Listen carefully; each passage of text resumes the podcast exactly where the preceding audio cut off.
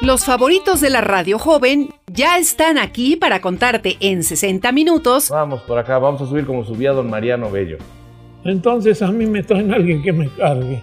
Al que te empuje David y yo te jalo. Yo ya no puedo. lo que no sabías de las calles poblanas, Hola doctor Hola Ricardo. Carlos López, bienvenido. Quédate porque comenzamos con las verdades de López y Menéndez. Este cuadro está padrísimo. Ah, es un espejo.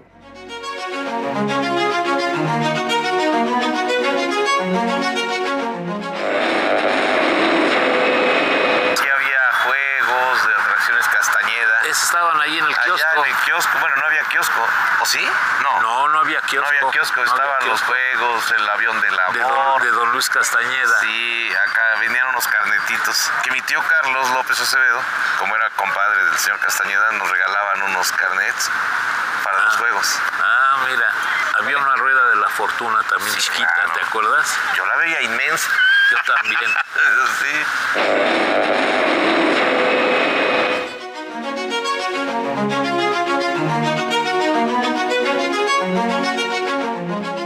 Saludo con mucho gusto a mi buen amigo, el doctor Carlos López. Y estamos en este que es uno de los lugares más bellos de Puebla, Carlos. Lugares insignes, mi querido Ricardo. Estamos en el Paseo Bravo. Y estamos aquí, me estabas platicando algo maravilloso de esta escultura que estamos viendo. Estamos frente a la estatua de uno de los más importantes liberales en la historia de México, Poblano, poblano. nacido en Sí, Puebla sí, sí. en 1818. Sí, estamos frente a la estatua de don Gavino Barreda. Don Gavino Barreda, que bueno, tú tienes datos muy importantes de él. Yo lo que recuerdo de él es que él fue uno de los grandes seguidores del positivismo, Claro, del pensamiento científico, y gracias a quien se pudo instituir en Puebla la ley de instrucción pública el 9 de enero de 1879 por Juan Crisóstomo Bonilla. Sí, sí. Pero este parque, por cualquiera de esas, por el norte, el sur, el este o el oeste, Tiene está historia. lleno de historias fantásticas. Por ejemplo, el paseo fue construido en 1830. Así es. Como decías tú, era el paseo nuevo para diferenciarlo del paseo viejo, De San Francisco. que era el de San Que Francisco. ya visitamos. Pues Sí. Pero durante 1862 y 1863, este paseo pues, es destruido por las bombas, por las balas, por estas. Por, la tanto la intervención- batalla del 5 de mayo Sí, como el sitio de 1863. Por esta intervención francesa que fue a sangre y fuego, ¿no? Así es, no solo se destruyó el Paseo Bravo, se destruyó el fuerte de San Javier, el convento de San Javier, También. lo que después fue la escuela 2 de abril.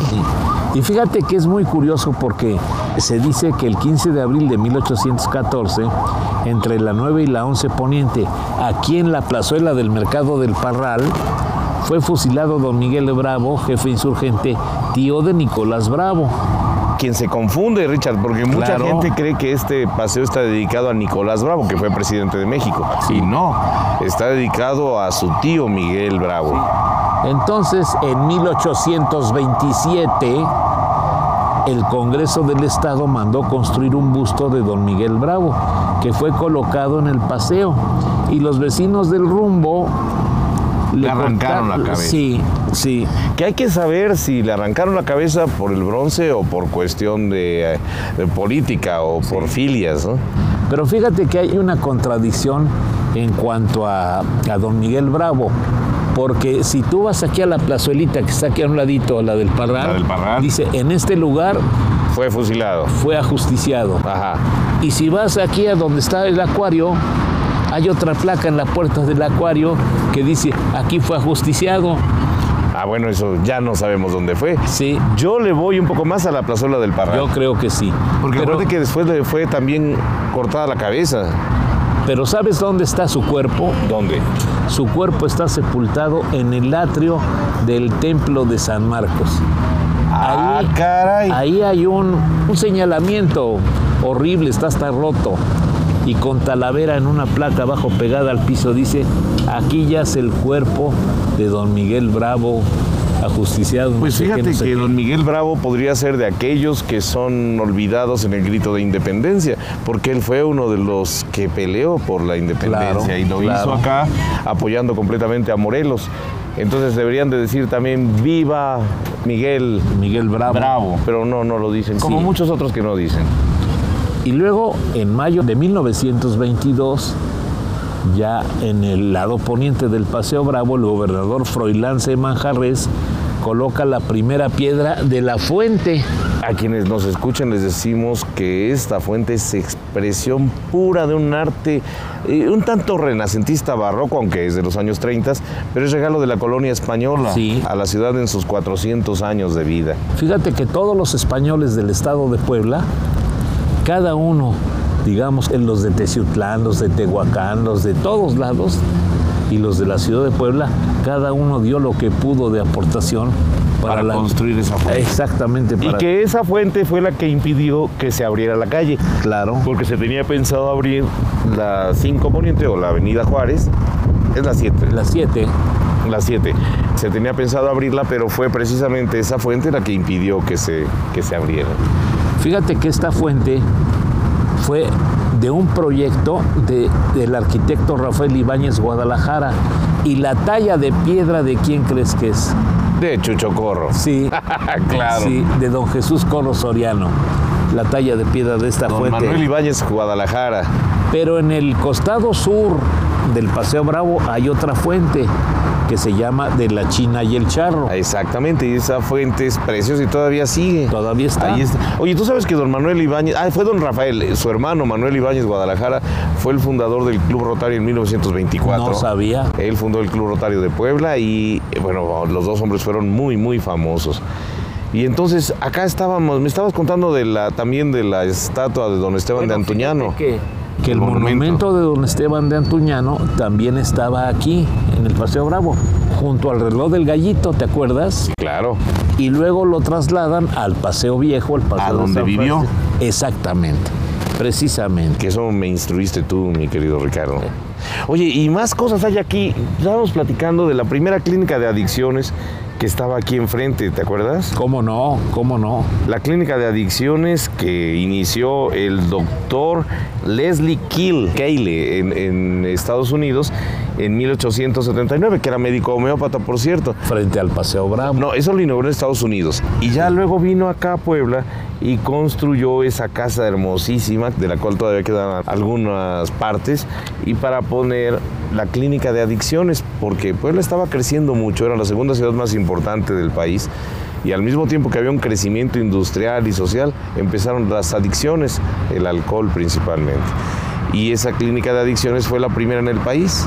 Para que usted se fije dónde estaba, es la entrada a los baños del Paseo Bravo. Del lado izquierdo E- Era, y del lado derecho también, que fue la que se destruyó.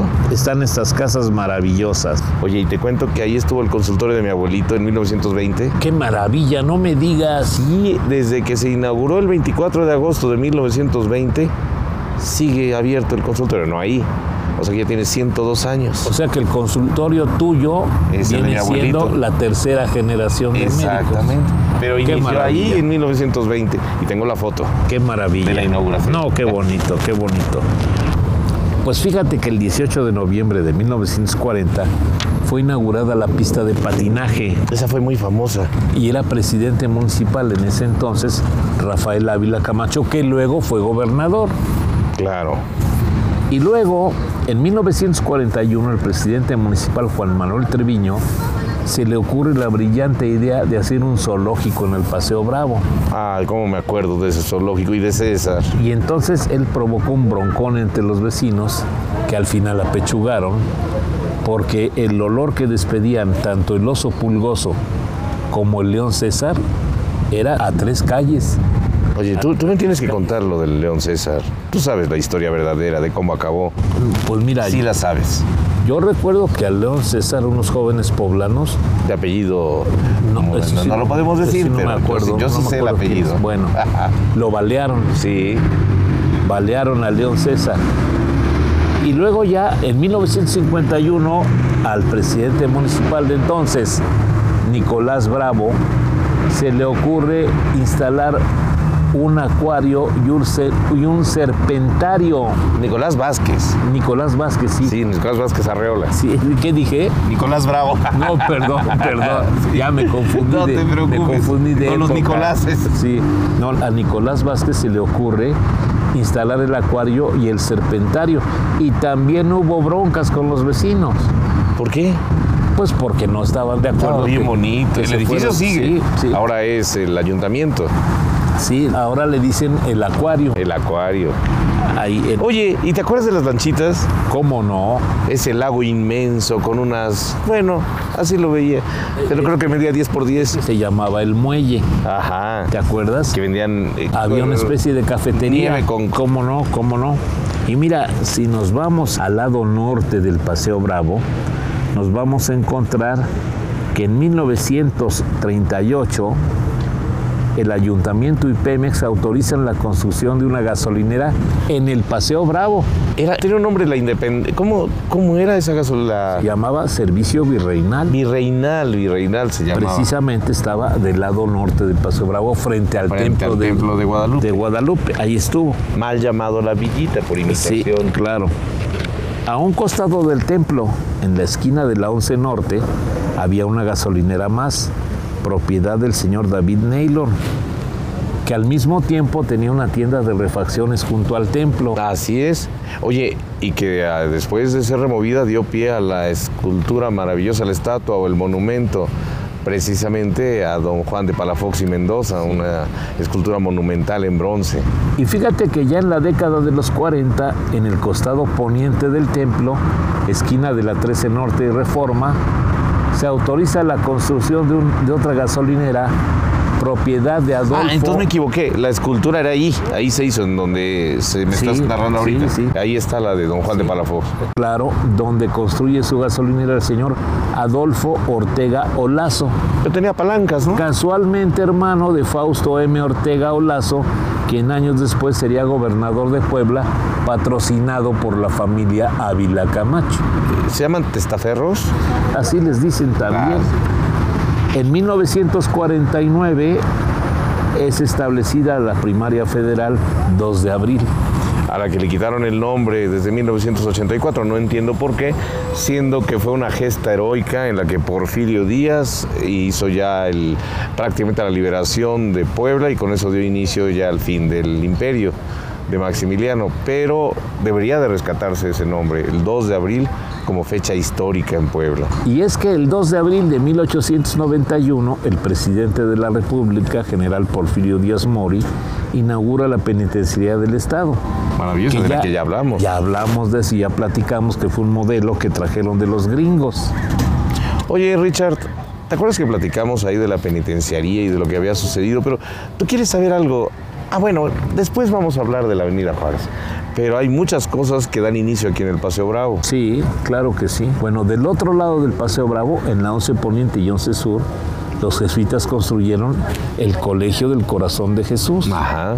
que luego fue el Instituto Normal Un del edificio Estado. precioso, Precioso. que todavía sigue y que desgraciadamente fue pues un hecho dramático, la muerte de una niña en el temblor de 1900, no del 2017. del 2017, ¿verdad? Cuando iba pasando. Y, y mira, hay muchísimo y podíamos platicar por último de la Plaza de Toros, Claro, que estaba en el costado oriente del paseo. y que tiene tantas historias que contar que algún día hablaremos de lo que sucedió y de las corridas y de muchas, tanto accidentes como hechos fabulosos que la gente todavía cuenta. Se nos quedan en el tintero los baños del Paseo Bravo, de la señorita Janeiro, se nos queda el sindicato, el del Sanatorio del Magisterio, se nos quedan un montón Muchas de cosas, que vale la pena que la gente venga, conozca y disfrute este remanso de paz dentro de la ciudad. Qué bueno se ven los camiones y todo, pero no deja de ser un paseo maravilloso. Maravilloso. Así que si usted no tiene otra cosa más importante que hacer, reúna a su familia y este fin de semana o el que sigue, pero lo más pronto que usted pueda, venga a caminar por aquí, por este paseo maravilloso, como dice el doctor Carlos López, mi amigo, es un remanso de paz. Así es.